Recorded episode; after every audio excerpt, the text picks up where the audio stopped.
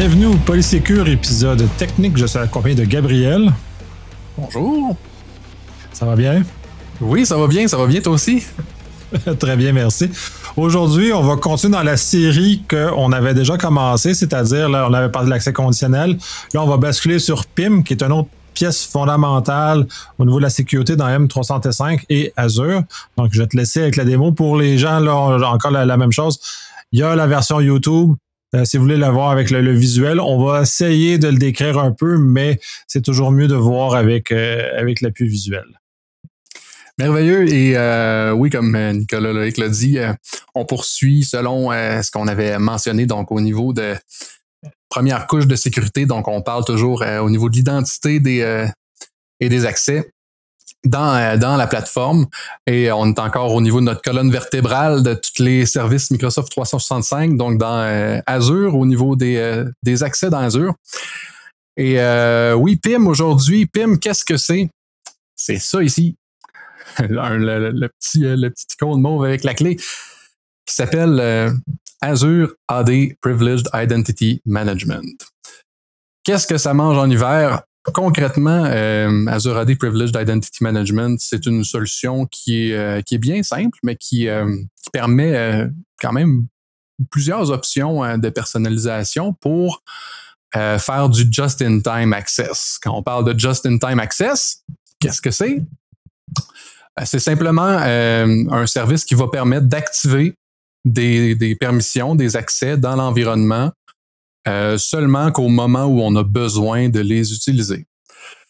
Donc, pour donner un exemple concret, quelqu'un qui a besoin de faire certaines opérations d'administration dans l'environnement et, pas d'une façon quotidienne, par exemple, dans, le contexte de son travail. Si, par exemple, il a besoin d'aller faire un contrôle euh, X dans l'environnement avec certains accès euh, d'administration euh, une fois par semaine, ben à ce moment-là, on peut utiliser ce type de solution-là pour lui octroyer les droits dont il a besoin pour qu'il puisse seulement aller activer ces permissions-là au moment où il va devoir le faire afin que son compte n'ait pas en permanence ces accès-là et, que ça vienne, dans le fond, mitiger le, risque de faire des mauvaises opérations avec ces droits-là. S'ils sont désactivés, ben tu, tu peux pas te tromper en modifiant une configuration avec des accès élevés euh, par erreur.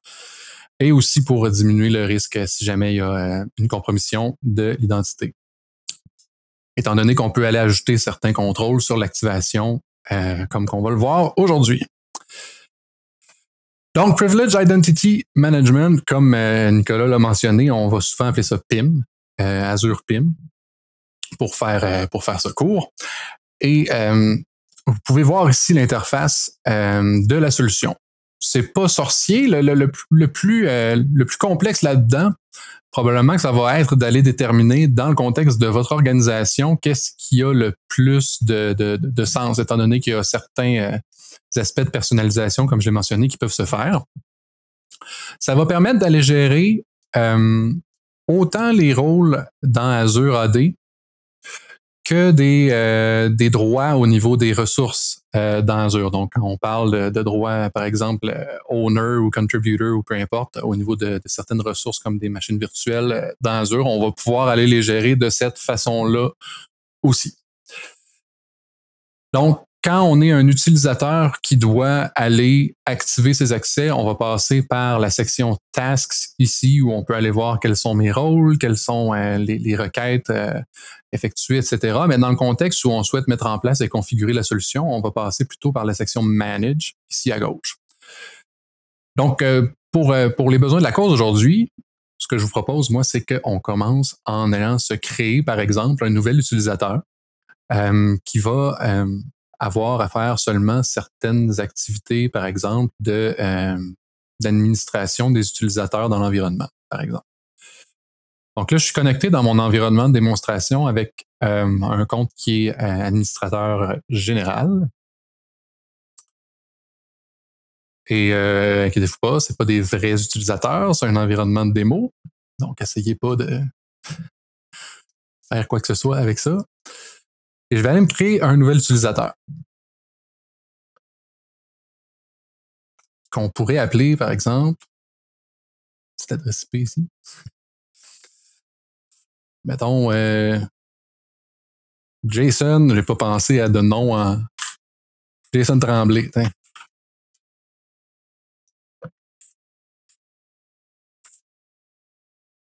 Ceci est un nom fictif et non un membre de ma famille. et je vais aller créer son mot de passe, par exemple.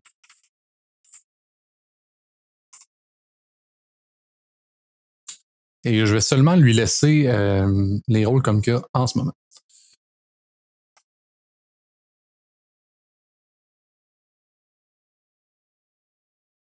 Donc, on a Jason Tremblay qui est supposé d'être maintenant dans l'environnement. Et voilà. Et M. Tremblay, euh, disons qu'on va aller lui octroyer, comme je l'ai mentionné, dans Azure AD Roles ici, dans la section Manage de PIM, le rôle User Administrator. Donc, ce qu'on va aller faire pour faire ça, c'est qu'on va aller directement au niveau des rôles. C'est la façon que je trouve qui est la plus simple d'aller le faire. Puis on va rechercher pour le rôle qui nous intéresse. Donc, dans ce cas-ci, User Administrator. Et vous pouvez voir ici qu'il y a trois onglets. On a Eligible Assignments, Active Assignments, Expired Assignments. Active Assignments, c'est là que vous allez être en mesure de voir qui, quel utilisateur dans l'environnement a ces droits-là d'actifs présentement. Et vous allez être en mesure de constater euh, aussi s'il y a des utilisateurs, par exemple, qui ont, euh, comme mon, compte actuel, qui est administrateur général. D'ailleurs, je pourrais aller vous le montrer. Là. Euh, Global Admin. Si on va regarder Global Administrator, vous voyez que mes accès sont actuellement euh, actifs de Global Admin. Voyez que c'est un accès qui est euh, permanent et j'ai pas de start time ou peu importe parce que euh, c'est un accès qui m'est donné directement. Donc, je passe pas par PIM pour aller activer euh, ces, ces accès-là en ce moment. Là, c'est un peu mêlant parce que je, je l'ai mis ici eligible, mais concrètement, normalement, ce que vous allez voir, quand quelqu'un a seulement le rôle et n'est pas, euh, n'est pas mis dans PIM pour, euh, se, pour avoir le rôle en éligible, vous allez le voir dans l'onglet Active Assignments. Il y a Breakglass aussi parce que c'est une bonne pratique d'avoir un compte euh, minimalement un compte de, de Breakglass dans l'environnement. Et donc, si on retourne ici à notre user admin, ce qu'on va vouloir faire, c'est de l'ajouter au niveau euh, éligible. Et on va aller sélectionner JSON ici. Jason Tremblay.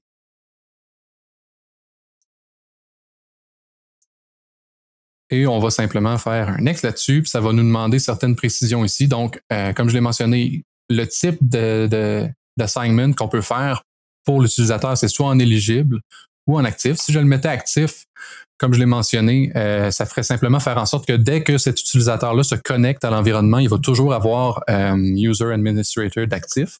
Il n'y aura pas besoin de l'activer. Donc, c'est pas ça qu'on veut ici. On veut lui mettre en éligible afin qu'il puisse euh, qu'il puisse l'activer, mais que ce soit pas toujours euh, activé quand, quand il se connecte à l'environnement. Et ici, on a l'option de faire en sorte que cet accès-là ou ce rôle-là ne soit pas activable euh, ad vitam aeternam. Donc, si par exemple vous avez un utilisateur qui a besoin de faire certaines opérations pendant une durée précise de temps, vous pouvez aller spécifier un début et une fin de cette, euh, assignation-là pour faire en sorte que dès que la date de fin euh, arrive, l'utilisateur perd automatiquement euh, les droits d'activer ce rôle-là. Donc là, dans, dans ce contexte-ci, on va le laisser en permanent pour qu'il puisse simplement activer User Administrator toute sa vie. Et vous voyez tout de suite que Jason Tremblay est là. Maintenant, si je m'ouvre une fenêtre incognito, par exemple, un petit raccourci de clavier de. Et on va se connecter avec euh, Jason?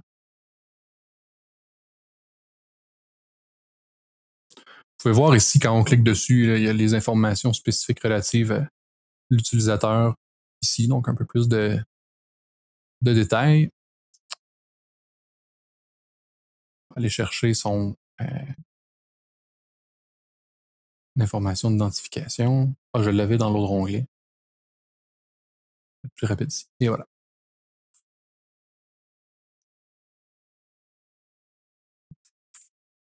Donc là, ce que je fais, c'est que je me connecte avec l'identité de JSON dans une fenêtre euh, incognito pour pas qu'il y ait de. Oups. De confusion là, entre mes, mes sessions. Puis ça va me demander plus d'informations parce que j'ai demandé le MFA dans mon environnement de démonstration. On va juste mettre ça en place rapidement avec Microsoft Authenticator.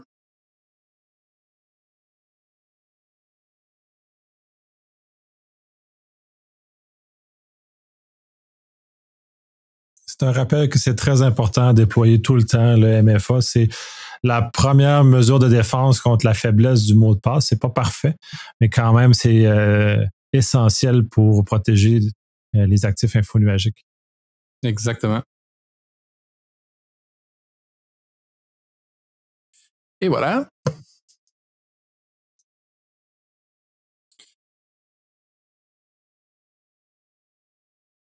Étant donné que c'est un nouvel utilisateur, on change le passe. Il y a vraiment beaucoup de bonnes mesures de sécurité dans ce tenant de démo-là. Merci.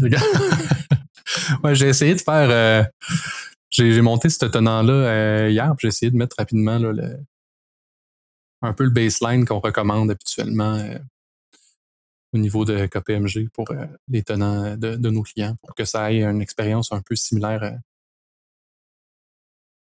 ce que les gens vont avoir habituellement. Donc là, c'est ça. On est dans le compte de Jason Tremblay.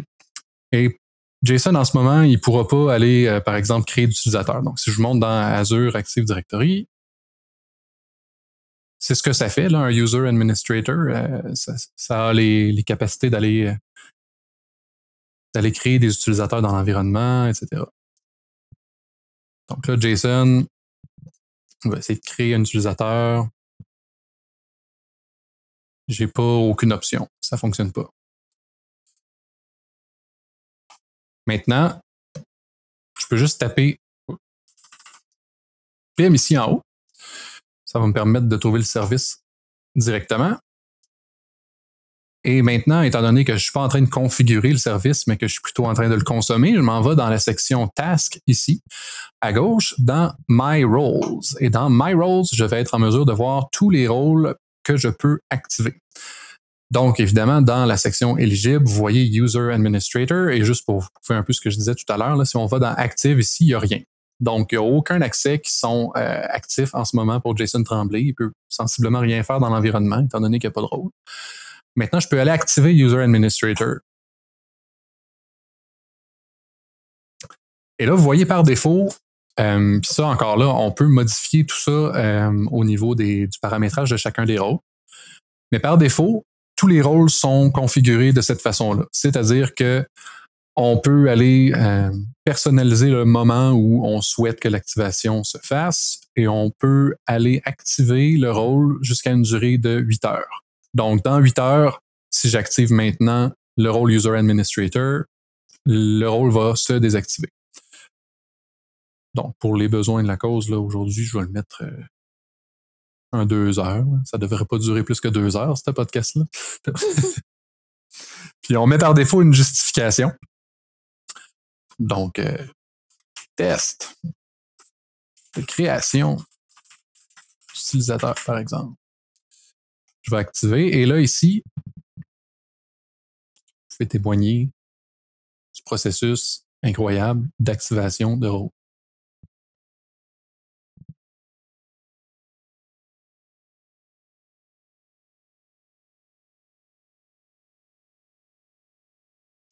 Parfois pas très rapide. Parfois pas. Ouais, c'est ça. C'est du temps. Ça dit refresh in 5 seconds, mais c'est 5 secondes cloud. Ouais, c'est ça. C'est ben, comme les, les, les, secondes de copie de fichier de Microsoft. Là. C'était jamais. Euh, prévisible, mais c'est toujours un certain délai avant d'appliquer. C'est tout dépendant, j'imagine, de la charge en, en back-end qu'il fait, mais de mon expérience, c'est jamais. C'est une boîte à surprise. Exactement.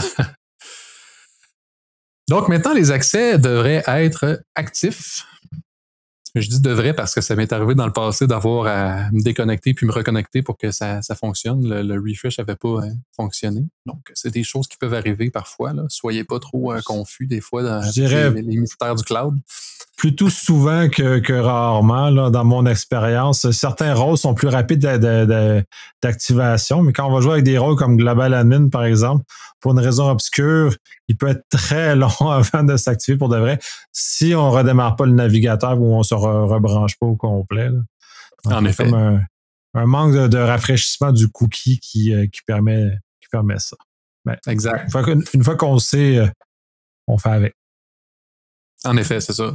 c'est juste de pas, euh, pas penser que ça ne fonctionne pas, mais plutôt de, continuer à. Ben, en fait, c'est simplement de se déconnecter, de fermer le, navigateur, puis de réouvrir, puis se reconnecter, là, qui va d'habitude, euh, d'habitude régler le problème. Donc là, ici, on va voir roulement de tambour. Hey, hey! Ça a fonctionné. Donc, euh, j'ai pas besoin nécessairement de créer un autre compte, là, mais c'est simplement pour vous montrer que maintenant, les accès fonctionnent pour Jason Tremblay. Euh, et il va être en mesure d'aller faire son travail pour, euh, là, je l'ai activé pendant deux heures de temps. Donc, euh, à 3h26, au moment de l'enregistrement actuel, les accès de Jason Tremblay seront désactivés. Euh, si je retourne ici. OK. Donc, voilà. Si on retourne dans PIM, je suis de retour dans mon compte Global Admin. je vais vous montrer euh, juste la dernière euh, étape de ce qu'on a dit tantôt. Là, au niveau de l'onglet actif, vous allez le voir maintenant. Vous voyez que Jason Tremblay était seulement éligible ici. Puis maintenant qu'il a activé ses accès, on le voit dans actif. Puis on voit que là, il y a un end time va se terminer à 3h24, tandis qu'au niveau éligible, end time permanent. Donc, vous voyez, vous êtes en mesure de voir dans, chaque onglet là, euh, à, quel moment ça a commencé puis à quel moment ça va se terminer. Donc, étant donné que j'ai mis deux heures pour tout ce qui est pour ce qui est de, du rôle actif, ça se termine, comme on l'a dit, à 3h24. Puis au niveau éligible, c'est permanent, étant donné qu'il va pouvoir l'activer euh, comme on l'a mis permanent, n'importe quand. Maintenant, j'ai mentionné qu'il y avait de la personnalisation qu'on peut faire. Donc, si on reprend, par exemple, ce rôle-là de User Administrator, il y a les assignations ici qu'on peut faire, mais il y a aussi moyen d'aller dans Settings ici. Il y a le bouton Settings qui nous permet d'aller euh, modifier le comportement de, par rapport à l'activation du rôle. Donc, le, premier ici, ça, fait en sorte qu'on a toutes sortes de questions à se poser pour les différents rôles qu'on utilise.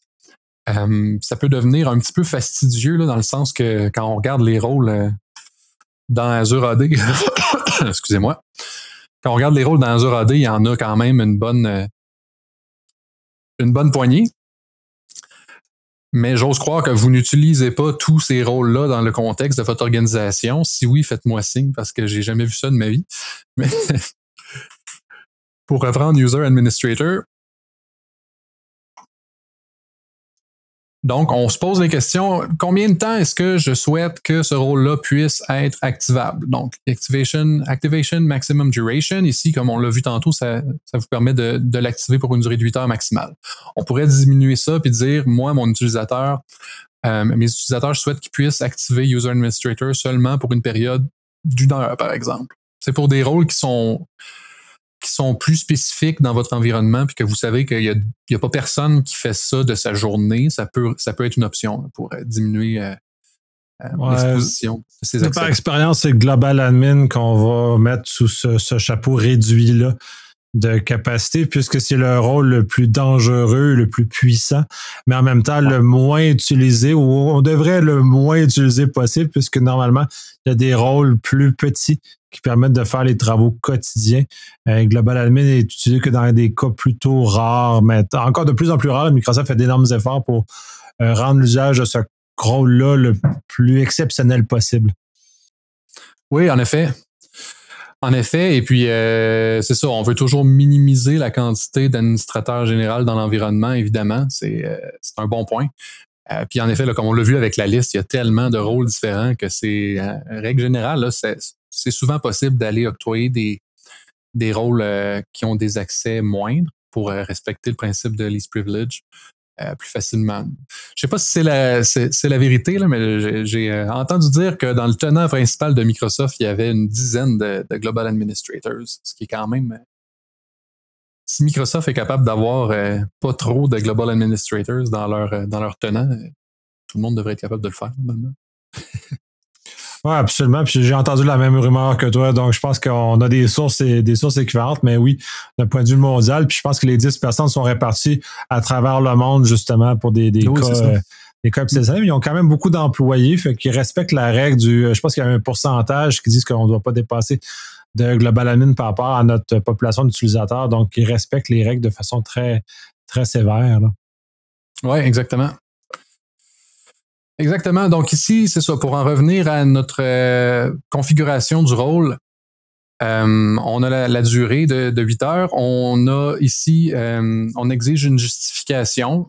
Donc, il va être possible pour les, ben, notamment les, administrateurs généraux, mais il y a, il y a d'autres rôles qui peuvent le faire, là, qui peuvent aller regarder quelles sont les, les, justifications. Puis éventuellement, ça peut être utilisé aussi. Vous voyez ici, là, approvers, puis require approval to activate. Euh, je pourrais aller faire en sorte que ce rôle-là euh, nécessite une approbation pour être euh, pour être activé. Donc, mon Jason Tremblay, pour pouvoir aller activer ses accès User Administrator à ce moment-là, devrait attendre qu'il y ait une approbation pour que son, son rôle soit activé.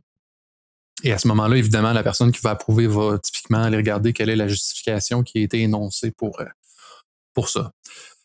Euh, donc, ça peut être aussi une, question que, vous vous posez, là, à savoir, euh, est-ce que j'ai des, euh, des, accès tellement sensibles qui ne sont pas nécessaires trop, trop souvent, qui nécessiteraient des approbations? Si oui, qui est-ce que je souhaite mettre en approbation là-dessus?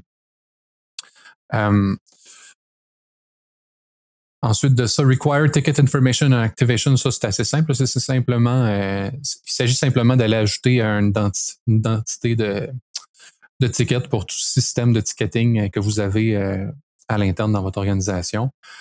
On Activation Require Azure euh, MFA. Ça, c'est c'est ça, c'est au moment où l'utilisateur active le rôle, ça va lui demander son authentification multifacteur. Par défaut, il, est à, il est à oui, comme vous pouvez le voir ici. S'il y a des rôles que vous n'avez pas nécessairement besoin de tout ça, ben en fait, c'est jamais vraiment recommandé de mettre ça à non. Il n'y a pas vraiment de situation où ce que, euh, de mon vécu, c'était, c'était nécessaire. Ensuite de ça, au niveau de, des assignations, les paramètres d'assignation, on a Allow Permanent Eligible Assignment. Donc, est-ce qu'on permet que l'assignation euh, éligible puisse être permanente ou est-ce qu'on veut systématiquement que ce soit temporaire pour une certaine période de temps? Euh, ça ici, il y en a qui pourraient dire, ben ça peut être utile dans le contexte où je veux toujours pouvoir euh, réviser les accès de mes utilisateurs, par exemple. Euh, c'est déjà quelque chose que j'ai entendu là, de quelqu'un qui dit ben on va mettre tout ça euh, temporaire puis le réassigner seulement qu'aux personnes qui ont besoin d'avoir ces accès-là. Premièrement, bon, tu as, un certain risque que les gens qui doivent faire les tâches associées à leur rôle euh, soit pas en mesure de le faire s'il y a quelqu'un qui échappe la balle puis que les rôles ne soient pas assignés à nouveau. Donc, il y a, ce risque-là qui est, qui est pas super.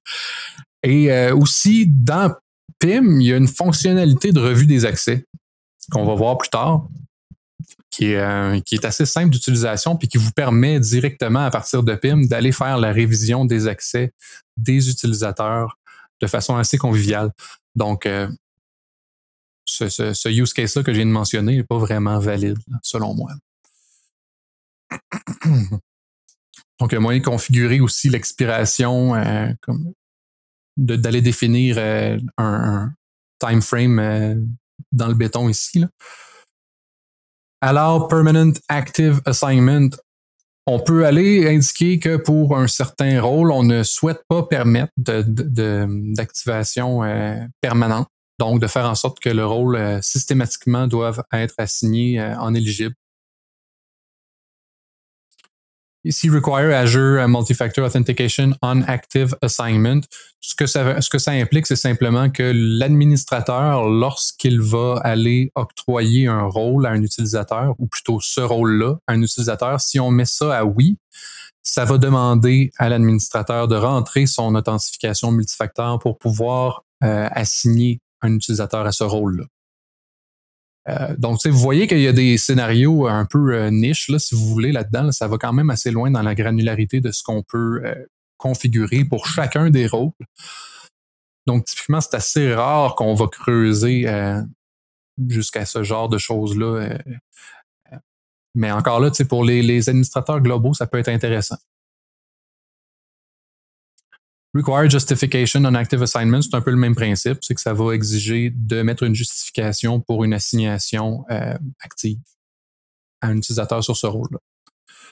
Ensuite de ça, il y a tout l'aspect des notifications, puis je vais rentrer dans euh, l'édition de, des settings pour vous montrer.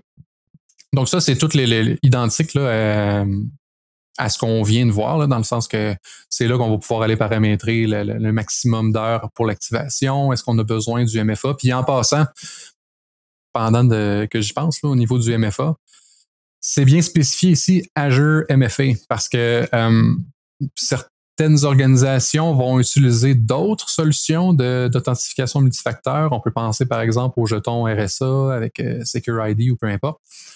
Euh, pour faire l'authentification dans, dans Azure et dans les services Microsoft 365 ça fonctionne euh, bien en général, mais pour PIM en tant que tel, c'est spécifié que c'est Azure MFA. Et si vous avez euh, seulement, par exemple, euh, RSA pour votre MFA, ça va pas fonctionner pour faire l'activation d'un rôle utilisateur. Ce n'est pas supporté actuellement par Microsoft. Ça prend vraiment le MFA avec Azure.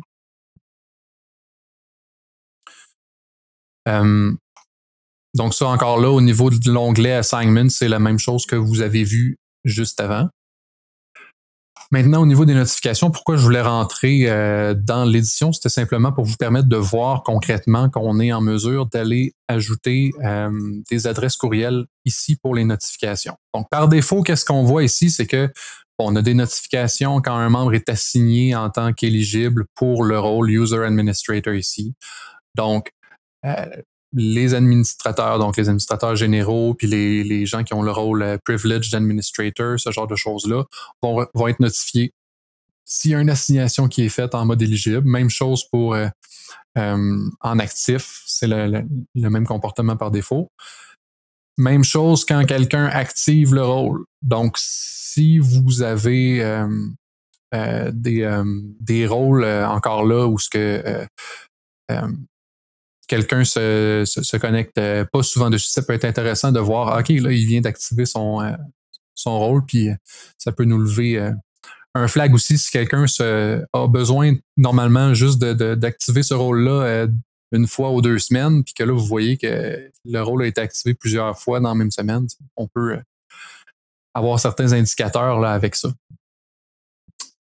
Avec l'option d'ajouter un adresse courriel, il y a moyen, par exemple, si vous avez, comme c'est le cas pour plusieurs organisations, une euh, boîte courriel qui reçoit euh, différentes alertes pour, euh, pour le, SOC, donc différentes alertes de sécurité. Ça pourrait être une bonne idée d'avoir d'ajouter cette adresse courriel-là ici. Typiquement, surtout pour des rôles comme justement Global Administrator, d'ajouter ce genre d'adresse courriel-là pour euh, toute nouvelle assignation et même au niveau de l'activation, ça peut être intéressant euh, d'ajouter cela. Pour diminuer le bruit que ça fait, on peut aller ajouter euh, Critical Emails Only ici. Donc ça, c'est au niveau de, des paramètres du, du rôle. Puis vous voyez ici que il y a Role Settings à gauche. Là. Puis il y a Settings en haut ici. Puis ça, ça amène aux mêmes paramètres. Donc, ils ont deux boutons pour la même chose. Pour ceux qui, pour les curieux qui voyaient le, vidéo puis qui se demandaient c'était quoi l'autre bouton, ça, ça, amène en même place. Donc, globalement, ça, ressemble à ça pour le paramétrage des rôles. Donc, tu sais, pour quelqu'un, par exemple, les cas typiques qu'on va voir, c'est tout ce qui est euh, Global Administrator, User Administrator, euh, pour tout ce qui est administrateur SharePoint, Exchange, euh, Teams, c'est les rôles qu'on va voir le plus souvent gérés là-dedans. Security Administrator aussi. souvent aussi pour l'administration de la, de la facturation. Billing Administrator ici souvent, ça, c'est pas quelque chose qui est nécessaire euh, de façon régulière d'aller se connecter avec des droits pour la facturation dans le tenant, pour l'achat de licence, etc. Fait que justement, c'est un bon, c'est un bon cas d'utilisation, ça, le, Billing Administrator, pour aller euh, mettre en place PIM dessus euh, en éligible seulement pour la personne qui va aller gérer les licences, par exemple. Maintenant, au niveau Access Reviews, juste pour vous montrer Euh, OK. Ah, c'est vrai. Tant qu'à frapper ça, ça me fait penser au fait que euh, au niveau des licences, on n'en a pas parlé. Ça, c'était un petit bug bizarre. Hein. ça, ça a permis justement de démontrer que c'est pas, c'est pas à tous les niveaux de licence qu'on a accès à tous les composants. Exactement. Pourtant, j'ai le bon niveau ici, puis il a fait le, refresh a fait le travail, mais euh, en effet, c'est ça pour pouvoir utiliser PIM. Euh, ça, ça, nécessite d'avoir au moins Azure, euh, Azure AD Premium 2 ou EMS E5 et tout ce qui, englobe, tout ce qui englobe tout ça. Là. Donc, si vous avez Microsoft 365 E5, ça fait le travail aussi, etc. Mais bref, minimalement Azure AD Premium 2 si vous souhaitez utiliser euh, ce service-là. C'est la, la, licence la plus basse qui vous, qui vous octroie l'accès à ça. Donc, ici, au niveau Access Review, c'est ce que j'ai mentionné tout à l'heure. C'est euh, la, fonctionnalité qui va nous permettre d'aller faire une révision des accès de mes utilisateurs. Donc, si je fais une nouvelle Access Review, par exemple, je vais appeler ça test ici. On indique la date de début de la révision des accès. Puis on peut même aller paramétrer tout ça pour faire en sorte que ce soit euh, que ce soit fait de façon régulière. Donc, on peut aller indiquer une fréquence mensuel, euh, peu importe ici, euh, de notre révision des accès. Donc, c'est souvent quelque chose dans les organisations qu'on peut avoir tendance à oublier de faire une révision des accès. Donc, si on vient paramétrer euh, une fréquence ici, ça peut aider. c'est sûr que malheureusement, étant donné qu'on parle de, PIM dans Azure, ça s'applique seulement qu'au rôle Azure AD. Donc, c'est pas une solution miracle qui va vous permettre de de vous laver les mains de vos révisions des accès dans, le contexte de l'ensemble de votre organisation, à moins que tout soit dans Azure de votre côté. Là. Ouais, puis ça touche, je pense, juste les rôles, ça touche pas l'ensemble. Fait que c'est quand même une portée très limitée, mais quand même, euh, c'est comme pour les gens qui n'ont pas de GIA robuste dans leur organisation, ça donne quand même une belle, un bel accès à réviser les accès privilégiés qui normalement ne devraient pas être laissés euh, moisir sans plus de surveillance que ça. Exactement.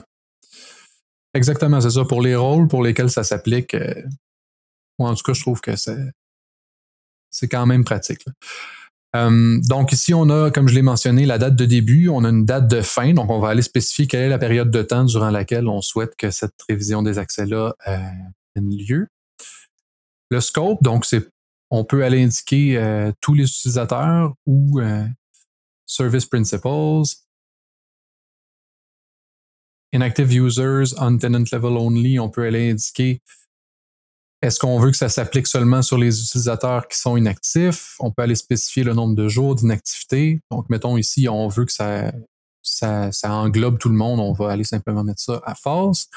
Et là, on peut sélectionner quels sont les rôles pour lesquels je souhaite faire une révision des accès. Donc, mettons que mon JSON, euh, n'a plus besoin de son, euh, son user admin. On va aller scoper ça ici.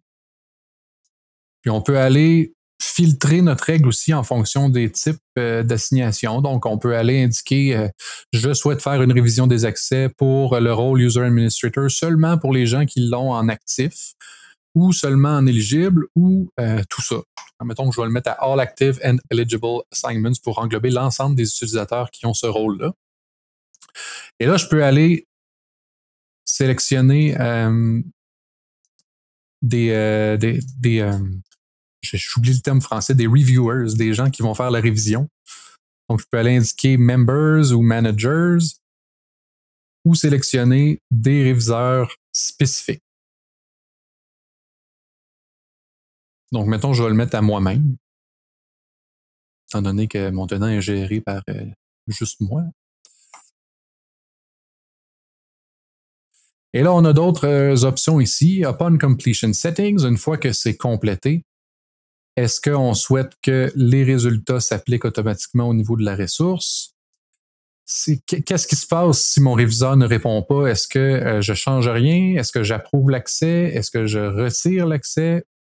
Ou est-ce que je prends les recommandations? Donc, euh, il y a toutes ces options-là. Et on peut aussi envoyer une notification à la fin de la révision avec l'option ici à un utilisateur. Et encore là, on a d'autres euh, options de, paramétrage avancé. Euh, par exemple, de montrer des recommandations. Donc, euh, c'est ça. Il y a des recommandations du, système directement qui vont, vont s'afficher par rapport à, à, tout ça. Puis, on peut aller nécessiter une raison. Donc, l'utilisateur, par exemple, ait besoin euh, systématiquement de nous fournir une raison pour laquelle il a besoin de son rôle pour qu'on puisse l'approuver. Parce que concrètement, ce que ça va faire, ça, une fois qu'on l'envoie, euh, c'est que ça va envoyer par courriel à mon utilisateur, ça, va lui indiquer qu'il y a une révision des accès qui a lieu concernant son rôle.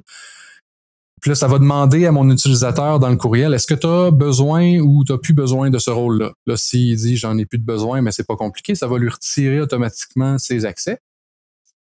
Mais si il, mentionne qu'il en a toujours de besoin, mais ça va lui demander une raison, une justification. Pourquoi est-ce que tu as toujours besoin de ça? Et là, on va pouvoir approuver ou ne pas approuver en fonction de ce que l'utilisateur a mentionné. Des reminders, ça c'est pour euh, euh, envoyer des, euh, un rappel comme quoi que ça doit être fait parce que si, si l'utilisateur ne fait rien euh, après le, le, délai de temps euh, qui est indiqué, ben typiquement ça va lui lui retirer ses accès. Donc j'ai fait un start ici. Et là, mon ami Jason, mon ami Jason n'a pas de boîte courriel parce que j'ai pas octroyé de licence. Il recevra pas. Euh... Je pourrais pas vous montrer le courriel en tant que tel.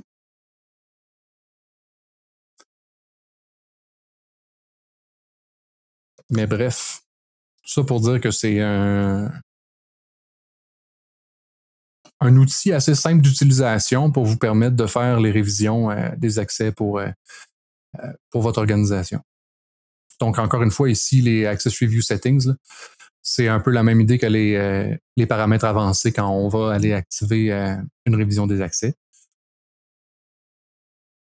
C'est les paramètres par défaut, dans le fond.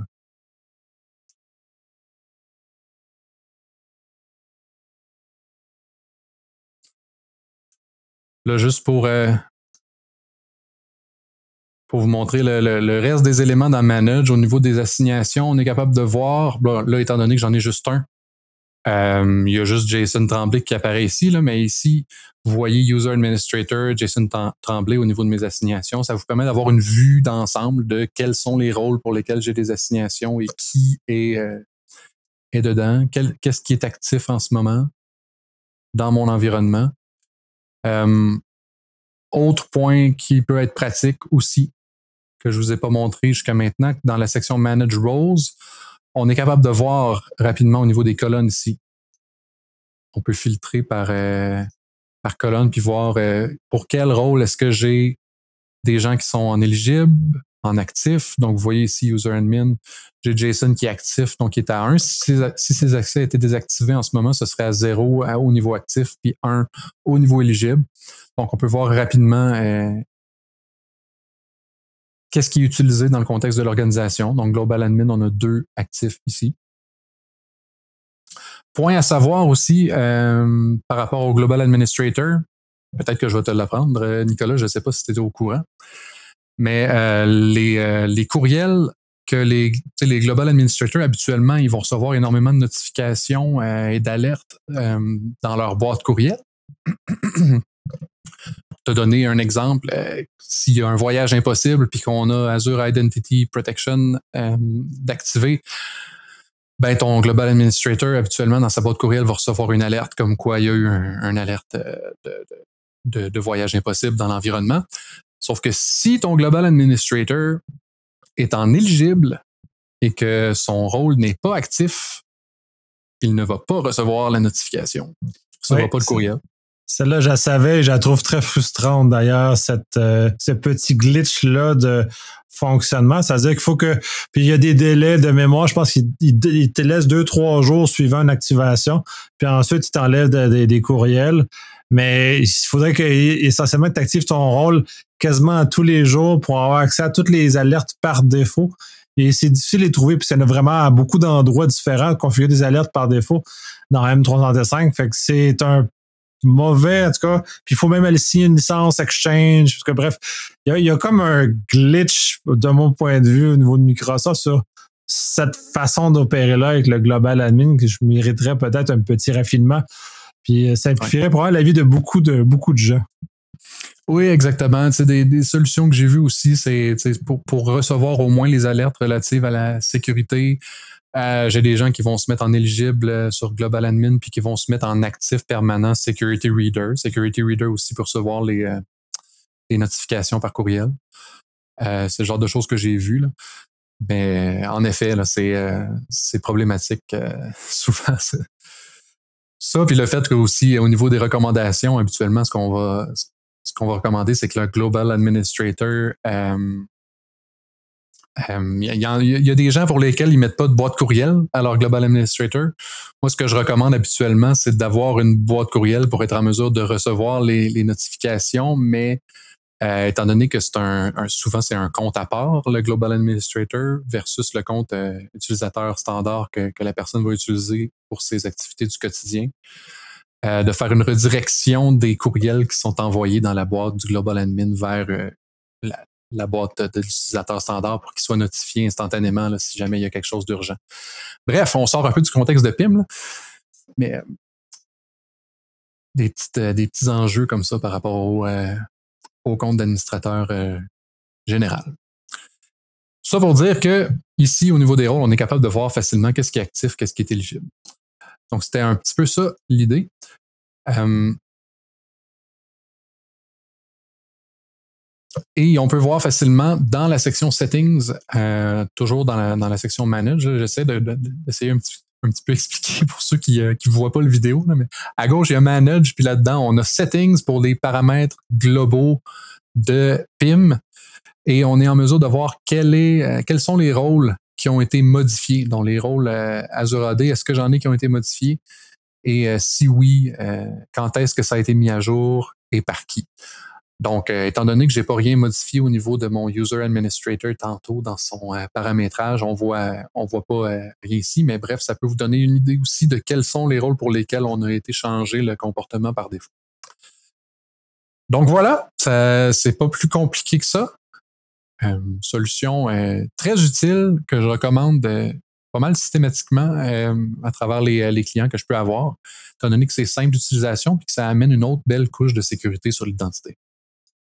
Ça protège adéquatement justement les comptes à privilèges qui peuvent être, qui peuvent être à risque. ça ramène, tout dépendant de la, grosseur de l'entreprise ou de l'organisme public, euh, la séparation, tu mentionnais, tout dépendant, il y en a beaucoup, mais tout dépendant des places, seulement par rôle, ils vont se séparer par direction, par élément comme ça dans lequel on va les voir aller. Euh, c'est important, justement, éviter de faire, ça évite des erreurs humaines aussi parce qu'il faut quand même faire une action positive pour activer son rôle. Donc, on peut pas genre se brancher par hasard puis que ça a été linké sur notre, notre compte bureautique puis commencer à poser des gestes d'administration sans faire exprès parce que ça ça nous est tous arrivé un jour ou un autre d'être un peu distrait puis de, de, brancher avec le mauvais compte puis de briser ben des choses ou des modifications. Donc, ça, ça préserve de l'erreur humaine et ça préserve aussi contre des attaquants qu'une fois qu'ils rentrent, ben, on va avoir un peu plus de difficultés, surtout s'il y a du MFA qui est demandé et ainsi de suite. Ça rend ça beaucoup plus difficile. Je te remercie, c'est un très beau tour d'horizon. Euh, j'espère que ça va avoir plu aussi aux, gens. Moi, j'ai beaucoup aimé parce que ça m'a rappelé un peu qu'est-ce que c'était. Donc, euh, on, va, on se dit à la prochaine justement pour un, prochain segment de ce, de ce type-là. Super, hein, un gros merci.